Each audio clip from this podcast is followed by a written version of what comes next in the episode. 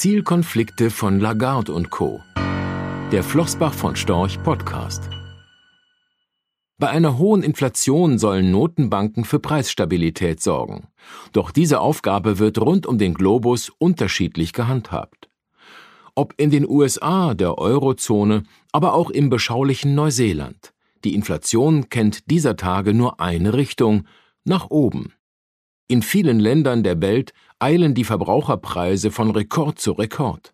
So lag die Inflationsrate in den USA im März bei 8,5 Prozent, in der Eurozone bei 7,4 Prozent und eben in Neuseeland bei 6,9 Prozent.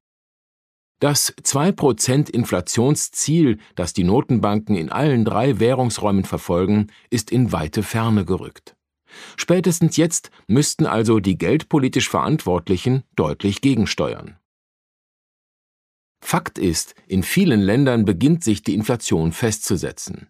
Dabei können anhaltend hohe Verbraucherpreise nicht nur die Konsumnachfrage belasten, auch Investitionen werden in solchen Phasen häufig zurückgestellt, eine Belastungsprobe für Wirtschaft und Beschäftigung. Zinserhöhungen haben sich dabei in der Historie als wirksames Instrument zur Bekämpfung von Inflation erwiesen. Dennoch reagieren die drei Notenbanken höchst unterschiedlich auf den Anstieg der Teuerung und folgen jeweils anderen Überlegungen. Die Reserve Bank of New Zealand wurde 1934 gegründet und es ist ihr verbrieftes Ziel, die Inflation zwischen 1 und 3 Prozent zu halten. Tatsächlich zeigten sich die Verantwortlichen fest entschlossen, die auch hier stark gestiegene Inflation möglichst zeitnah wieder in die Richtung des Inflationsziels zu bewegen. In den vergangenen vier Sitzungen wurden die Leitzinsen stets angehoben. Von 0,25 Prozent im Oktober 2021 sind sie bis April 2022 bereits auf 1,5 Prozent gestiegen. Weitere Leitzinsanhebungen sind fest eingeplant. Ihre geldpolitische Strategie fußt auf der Überzeugung, dass es langfristig weniger schädlich ist, die Zinsen frühzeitig und gegebenenfalls etwas stärker anzuheben, als die Risiken einer sich verstetigenden Inflation zu tragen. Die Strategie von Neuseeland ist erprobt, sozusagen alte Schule. Neuseelands Notenbanker orientieren sich dabei an dem Beispiel der Deutschen Bundesbank. Deren stabilitätsorientierte Geldpolitik gilt als Erfolgsmodell der inflationsbewegten 1970er Jahre. Im Zuge der Ölkrisen stiegen die damals auch in Deutschland ohnehin hohen Inflationsraten nochmals an. Die Bundesbank reagierte mit steigenden Zinsen und nahm in dieser unsicheren Zeit kurzfristig eine zusätzliche Belastung der Wirtschaft in Kauf. Das tat sie allerdings in der Überzeugung, dass tiefe Zinsen der Beschäftigung höchstens kurzfristig helfen können. Mittelfristig würden die Belastungen aus den hohen Inflationsraten überwiegen. Den Realitätscheck haben diese Überlegungen erfolgreich bestanden. So wurden etwa nach dem ersten Ölpreisschock die Leitzinsen infolge der gestiegenen Inflation von drei auf sieben Prozent angehoben, sodass das Wachstum erst 1976 wieder alte Niveaus erreichte. Dennoch setzte sich die Phase der Stagnation in Deutschland weniger fest als beispielsweise in den USA. In den Vereinigten Staaten und weiteren Ländern versuchten Notenbanken damals, die negativen Folgen der Ölpreisschocks für den Arbeitsmarkt durch eine expansive Geldpolitik abzufedern. Doch im Vergleich zu Deutschland kam es dort zu dauerhaft höheren Inflationsraten, ohne dass die Arbeitslosigkeit geringer gewesen wäre. Neuseelands Weg der alten Schule könnte sich daher als richtig erweisen. Das Mandat der Europäischen Zentralbank EZB ist eng an das Erfolgsmodell der Deutschen Bundesbank angelehnt. Eigentlich.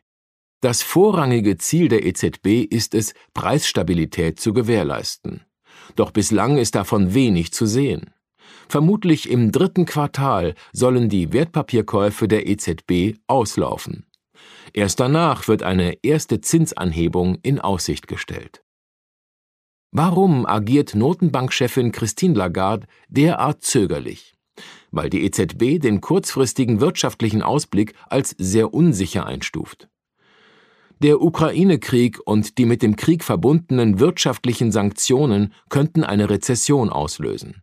Problematisch bei diesen Überlegungen ist, dass der geldpolitische Fokus auf den kurzfristigen Wirtschaftsausblick die Notenbank in eine gefühlte Handlungsohnmacht versetzt.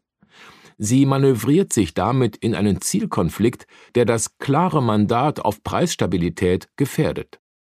Statt die offenkundig viel zu hohe Inflation zu bekämpfen, fürchtet sie die kurzfristigen wirtschaftlichen Konsequenzen einer weniger expansiven Geldpolitik. Dem Erbe der Deutschen Bundesbank wird sie so kaum gerecht. Die US-Geldpolitik agiert mutiger. Sie sieht sich aufgrund ihres Mandats zwar einem ähnlichen Zielkonflikt gegenüber, wie ihn sich die EZB dieser Tage selbst auferlegt, denn neben dem Inflationsziel von 2% verfolgt die US-Notenbank Federal Reserve Fed ein zweites Ziel Vollbeschäftigung.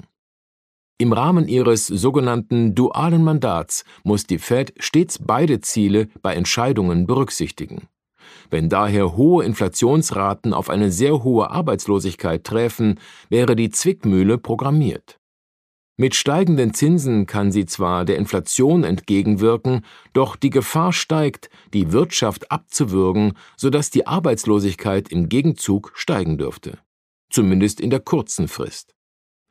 Glücklicherweise stellt dieser potenzielle Zielkonflikt aber in der aktuellen Lage kein Hindernis dar.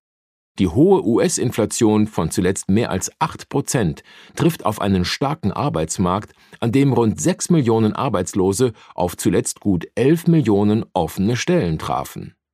Die erste Leitzinserhöhung im März in eine Bandbreite von 0,25 bis 0,5 Prozent war daher erst der Anfang eines Zinserhöhungszyklus. Weitere Zinsschritte sollen folgen. Die außerordentliche Inflationsdynamik setzt Notenbanken weltweit unter Zugzwang. Wie stark und wie schnell diese die Zinsen in den kommenden Monaten und Jahren anheben werden, ist bekanntlich nur schwer vorherzusagen. Heute mehr denn je. Notenbanken, deren ausgeprägter Fokus auf Wirtschaft und Beschäftigung einer entschlossenen Inflationsbekämpfung im Wege steht, könnten letztendlich einem Irrglauben unterliegen. Denn wenn hohe Inflationsraten nicht eingefangen werden können, ist der wirtschaftliche Schaden, den sie kurzfristig vermeiden möchten, mittelfristig vorprogrammiert. Türkische Verbraucher, die im März 2022 mit einer Inflation von 61,1 Prozent konfrontiert waren, dürften dies bestätigen. Rechtlicher Hinweis diese Publikation dient unter anderem als Werbemitteilung. Sie richtet sich ausschließlich an deutschsprachige Anleger mit Wohnsitz bzw. Sitz in Deutschland, Österreich, Luxemburg und in der Schweiz. Die in dieser Veröffentlichung enthaltenen Informationen und zum Ausdruck gebrachten Meinungen geben die Einschätzungen von Flossbach von Storch zum Zeitpunkt der Veröffentlichung wieder und können sich jederzeit ohne vorherige Ankündigung ändern Angaben zu in die Zukunft gerichteten Aussagen spiegeln die Zukunftserwartung von Flossbach von Storch wider, können aber erheblich von den tatsächlichen Entwicklungen und Ergebnissen abweichen. Für die Richtigkeit und Vollständigkeit kann keine Gewähr übernommen werden. Der Wert jedes Investments kann sinken oder steigen, und Sie erhalten möglicherweise nicht den investierten Geldbetrag zurück mit dieser Veröffentlichung wird kein Angebot zum Verkauf, Kauf oder zur Zeichnung von Wertpapieren oder sonstigen Titeln unterbreitet. Die enthaltenen Informationen und Einschätzungen stellen keine Anlageberatung oder sonstige Empfehlung dar. Sie ersetzen unter anderem keine individuelle Anlageberatung. Angaben zu historischen Wertentwicklungen sind kein Indikator für zukünftige Wertentwicklungen diese Veröffentlichung unterliegt Urheber-, Marken- und gewerblichen Schutzrechten.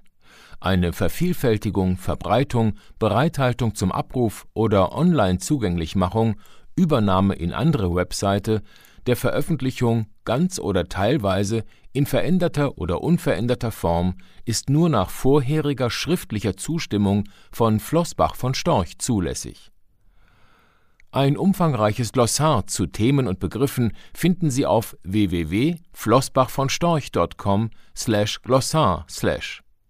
Diese Veröffentlichung unterliegt Urheber-, Marken-, gewerblichen sowie wettbewerbsrechtlichen Schutzrechten. Copyright 2020 Flossbach von Storch. Alle Rechte vorbehalten